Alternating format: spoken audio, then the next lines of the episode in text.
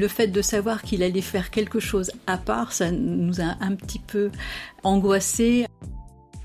Moi, je trouve qu'à ce moment-là, il a vraiment euh, été euh, super courageux. Après, peut-être qu'à l'intérieur, euh, il avait peur, hein, mais en tout cas, il le fait pas ressentir. Puis j'ai écrit un scénario en fonction des histoires de, de chacun des personnages. Bonjour, vous écoutez C'est ça aussi l'autisme, le podcast qui parle de différence et de vie de famille. Je suis Pauline Dewez et mon grand frère, il est super et il est autiste. Moi je ne le suis pas, mon autre frère non plus, mes parents non plus, alors forcément ce mélange ça donne un quotidien un peu particulier. Parfois c'est difficile de vivre ensemble avec des fonctionnements différents, mais parfois c'est génial. Et c'est de ces moments-là qu'on va parler ici, de ces moments qui resserrent les liens et font les bons souvenirs. Parce que les bons moments, c'est ça aussi l'autisme. Dans ce podcast, je fais ce que j'ai toujours voulu faire étant petite, Allez voir comment ça se passe chez les autres, dans les autres familles où vivent ensemble des autistes et des personnes qui ne le sont pas. Et je vous emmène avec moi. Dans cet épisode, nous allons chez Sylvain, 30 ans, diagnostiqué à 20 ans. Je lui ai demandé, ainsi qu'à sa mère et à sa sœur, de me raconter une anecdote de famille, de me raconter un moment ordinaire qui finalement ne l'était peut-être pas tant que ça. Bonjour, je suis Marie-Claude, euh, la maman de Sylvain.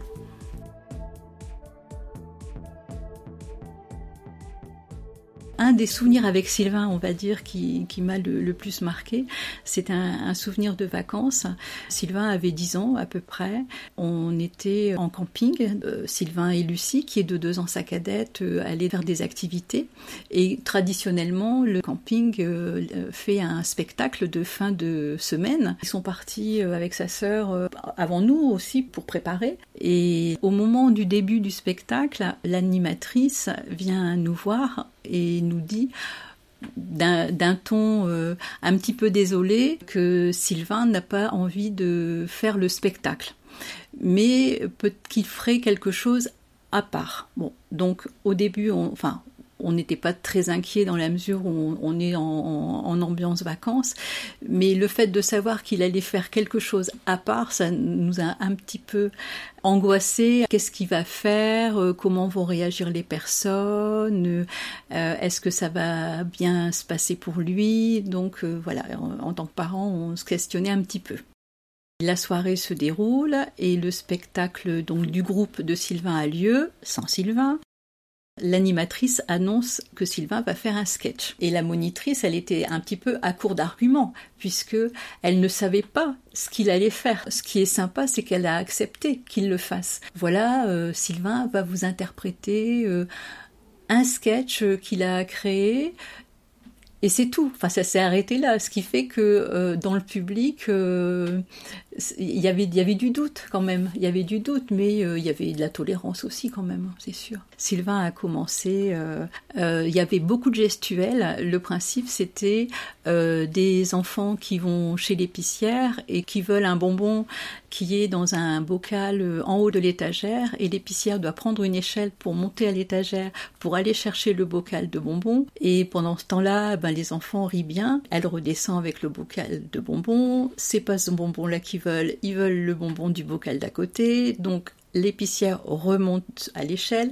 Et donc Sylvain joue tous les rôles et son énergie se décuple hein, parce qu'au fur et à mesure du sketch euh, il arrive à faire ressentir euh, les rires des enfants l'énervement de l'épicière euh, le côté répétitif on comparait un petit peu à, Louis de Funès, et cette gestuelle, euh, un petit peu à la fois dans le public, euh, a créé des réactions. Et il y a eu un, moment où on parlait d'un petit peu de quelque chose de magique à la Harry Potter, et un papa dans le public a lancé le mot euh, Voldemort. Et ce mot-là a fait réagir Sylvain dans des expressions de surprise, mais vraiment humoristiques, et le public est parti dans un éclat de rire. Et il y a eu des échanges comme ça euh, entre euh, Sylvain et ce monsieur qui ont fait rire euh, le public. À la fin du spectacle, ben, les, adultes ont félicité Sylvain. Nous, en tant que parents, on riait aussi, hein, mais on était assez fiers, on va dire, de notre gamin parce que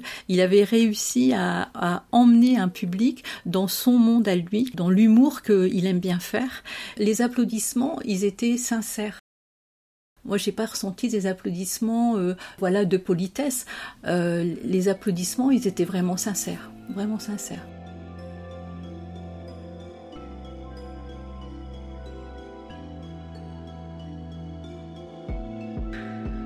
Je m'appelle Lucie, j'ai bientôt 29 ans, donc j'ai deux ans de moins que mon frère.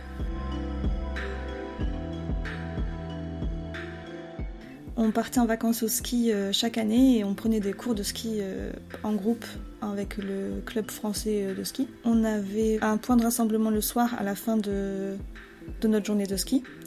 Et on était dans deux groupes séparés de mon frère et moi cette année-là.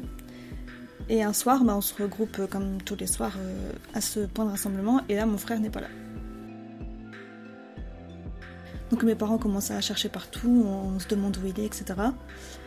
On va voir à l'école de ski euh, dans leur local comment ça se fait que mon frère n'est pas là. Et on a su plus tard, en fait, dans l'histoire, que euh, le moniteur où mon frère, avec qui mon frère était, en fait, il l'a envoyé euh, dans un autre cours. Il a dit Regarde le monsieur là-bas, bah maintenant c'est ton prof et tu vas suivre ce monsieur. Sauf que ben, le nouveau professeur n'était pas informé. Au début, il a dû suivre quand même le groupe qu'on lui a indiqué de suivre. Mais au bout d'un moment, le moniteur qui n'était pas au courant, bah, il n'a pas compté dans ses effectifs, donc pour lui, il ne manquait pas d'enfants, il s'est pas inquiété. Et mon frère, bah, il, a dû, euh, a dû se perdre à un moment euh, sur, sur la route. Quoi. Enfin, il était peut-être le dernier de la file, et puis euh, après, on a cherché partout. On a repris la navette pour repartir à l'appartement où on logeait. Pas de Sylvain à l'appartement. Et en fait, en redescendant pour redescendre à la station, et eh ben on l'a recroisé dans le bus qui remontait à l'appartement. On se croise en navette, quoi, et là, euh, ma mère qui dit Ah, il est là-bas euh, dans, dans la navette. Enfin, c'était fou. Après, on était rassurés parce qu'on s'est dit Bon, ça y est, il est là. Il est plus perdu dans la montagne tout seul à 17h quand il fait tout noir. Et là, gros soulagement. Dans mes souvenirs, il était plutôt bien. Enfin, euh, il n'était pas non plus. Il avait peut-être peut froid ou faim, mais il n'était pas non plus désespéré, pas à pleurer, pas à être. Euh, voilà, il était quand même soulagé de nous revoir, je pense. Mais euh, il me semblait pas perdu. Moi, je trouve qu'à ce moment-là, il a vraiment euh, été super courageux. Après, peut-être qu'à l'intérieur, il avait peur, hein, mais en tout cas, il le fait pas ressentir.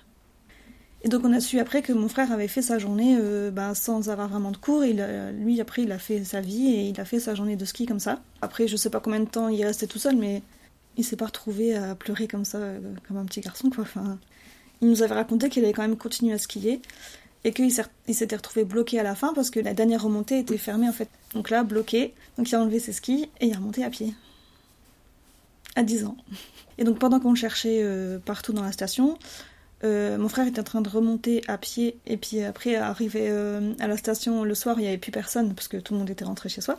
Il faisait tout noir et tout et il, s'est dit bah, je vais prendre la navette je vais rentrer. Enfin je vais pas attendre là attendre que quelqu'un vienne me chercher. Euh, je connais je vais rentrer à pied. Ça faisait plusieurs années qu'on prenait la même qu'on allait à la même station de ski enfin aux mêmes vacances. Donc il connaissait quand même les lieux et il a un sacré sens d'orientation déjà de base. Il se débrouille tout seul ça je le voyais au quotidien en tout cas quand on habitait ensemble avec mes parents. Enfin, il y a des grèves de bus euh, pour rentrer du lycée et il rentre à pied. Enfin, mais il n'appellerait pas mes parents, par exemple. Alors que moi, j'appelle ma mère, je dis maman, euh, j'ai pas de bus, viens me chercher, j'ai 3 km à faire à pied, j'ai pas envie. Et ben lui, il rentrerait à pied, quoi. Il n'y a pas de bus, je fais avec les moyens du bord et il fait encore ça maintenant, je pense. Hein. Niveau euh, débrouillardise et sans orientation aussi, il, il, il, gère à fond. Il prend une fois le bus, il sait comment gérer, comment les lignes et tout ça il se trompe jamais de sens. Je me souviens de la descente de mes parents, mais après la soirée elle était ordinaire, voilà, je pense qu'ils ont fait comme si tout allait bien et, on a passé la soirée à quatre et, euh, et tout va bien.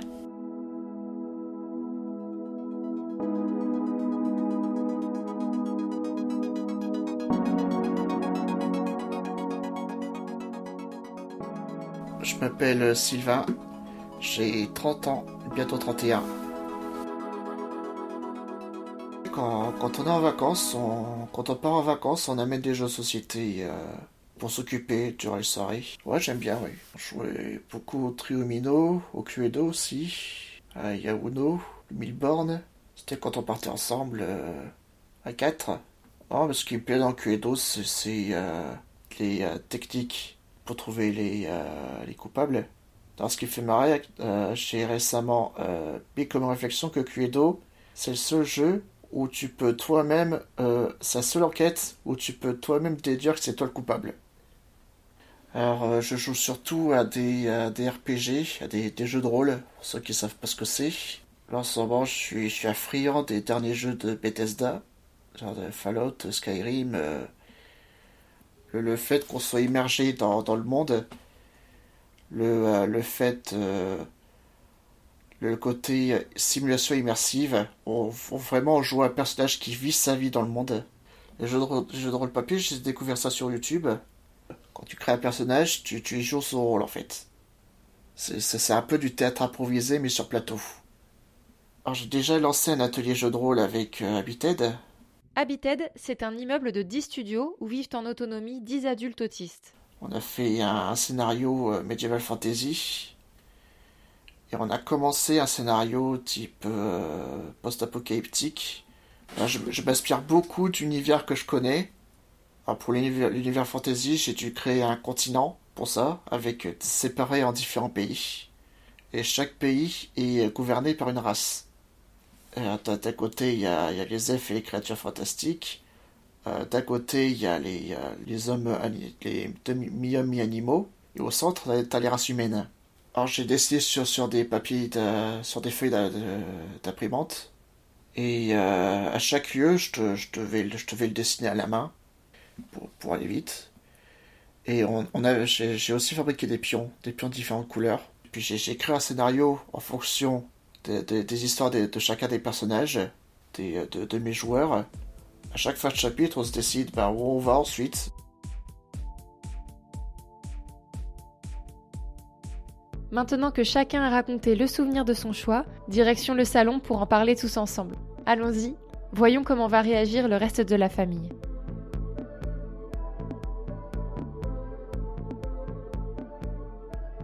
Bah, c'est des, des, souvenirs généraux, quoi. Enfin, le soir, on n'avait pas la télé au camping, donc on faisait des jeux de société ensemble, Cluedo, Triomino. Les mille bornes. Mille bornes. Ouais.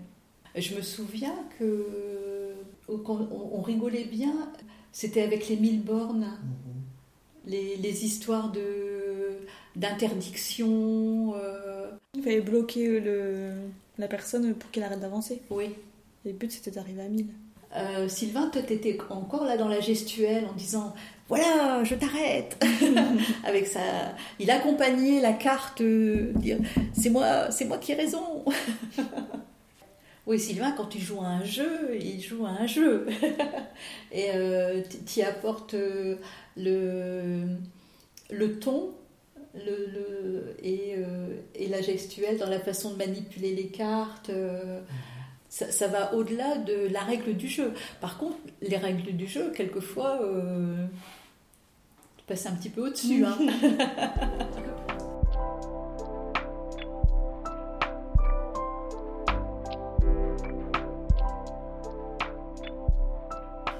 Donc moi, c'est aussi un souvenir de vacances. Il n'est pas forcément positif, mais il est, euh, il est, il s'est bien terminé. C'était au ski quand euh, Sylvain s'est perdu dans la montagne. Ah, oui, c'est vrai. Ah oui, c'est vrai. Ah là là, oui. parce que non, c'était pas positif. J'ai raconté ça parce que c'était on a vu plein de, de qualités de Sylvain ce jour-là. Ah oui. Que ah, il s'est oui. retrouvé ah, tout non, seul. rien et que d'y repenser, là, j'ai des frissons. C'est des frissons. ouais. Là, je parce comprends. que fou. Le stress. euh, Et c'était un 31 décembre. Ah ouais, vois, je m'en souviens. Et moi, c'est parce que je m'en souviens, parce que euh, on allait chercher les achats qu'on avait fait pour euh, le réveillon, mais on retrouvait, on retrouvait pas Sylvain. Et, et c'est qu'en fait, euh, les, les moniteurs, euh, ils n'avaient qu'une pensée, c'était de partir parce qu'ils faisaient réveillon. Et tous les magasins fermés tôt, tout le monde se dépêchait après la fin des cours parce que c'était le réveillon. Ah Et les moniteurs, euh, Ils s'en foutaient en fait. ils ils s'en fichaient. Enfin, ils s'en fichaient, ouais, ils s'en fichaient. Ils ont dit, oh, bah non, nous, on n'a vu personne, on a ramené tout le monde. Euh, Oh, bah c'est qu'il est parti avec un copain, il a suivi un copain. euh. Non, c'est parce que en fait, euh, euh, le, le groupe que le, le moniteur avec lequel j'étais, j'ai, j'ai, euh, il voulait me transférer à un autre groupe.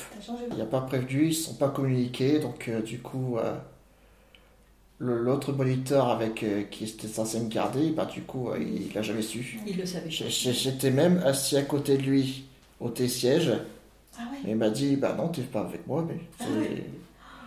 Du coup, donc, bah, donc, du coup, bah, bah, bah, je les ai un peu suivis de, de loin, et puis j'ai fait mon affaire, j'ai fait mes pistes tout seul. J'avais pas du tout l'air sur moi. Là, c'est vrai que t'avais aucune heure. Bah ouais. Est-ce qu'il n'aurait pas pu aussi euh, arriver direct au point de rendez-vous dès qu'il était perdu et attendre que la journée se finisse? Non, Sylvain, il a continué à skier parce que Ah c'était un jour de ski et on skiait quoi. Je skie, voilà. Je, Je profite. Ouais, j'ai skié quand même. On faisait des allers-retours avec la navette pour voir si Sylvain il serait pas sur la- le Sur la chemin route, ouais, à pied de, de la navette. Non, on t'a vu euh, rentrer dans l'immeuble. Ah, ah ouais, rentrer Ouais. dans l'immeuble. T'étais dans la navette avant nous en fait. Oh, il est là, il est là. Vite on descend, vite on descend. Et, et c'est là où, où t'as dit, euh, Oh, je suis content de vous voir. Quand même. Ça, je me souvenais pas de sa réaction. Et on a dit, ah bah nous aussi.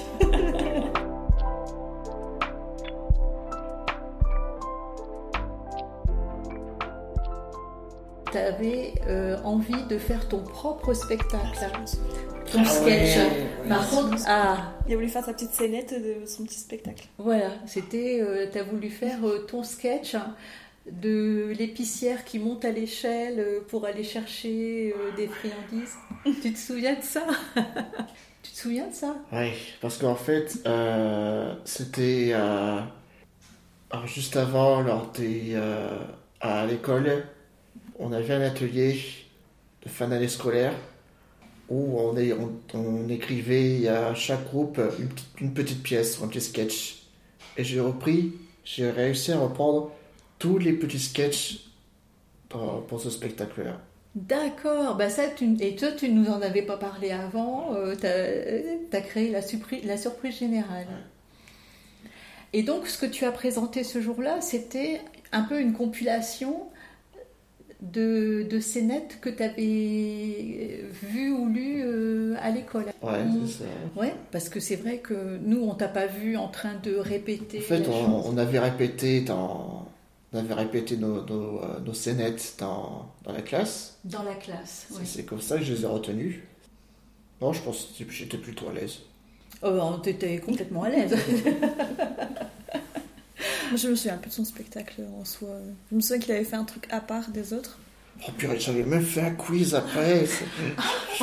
oui, t'as fait un quiz, c'est vrai. C'est vrai.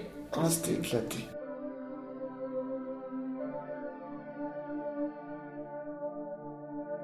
Merci à Sylvain, Lucie et Marie-Claude.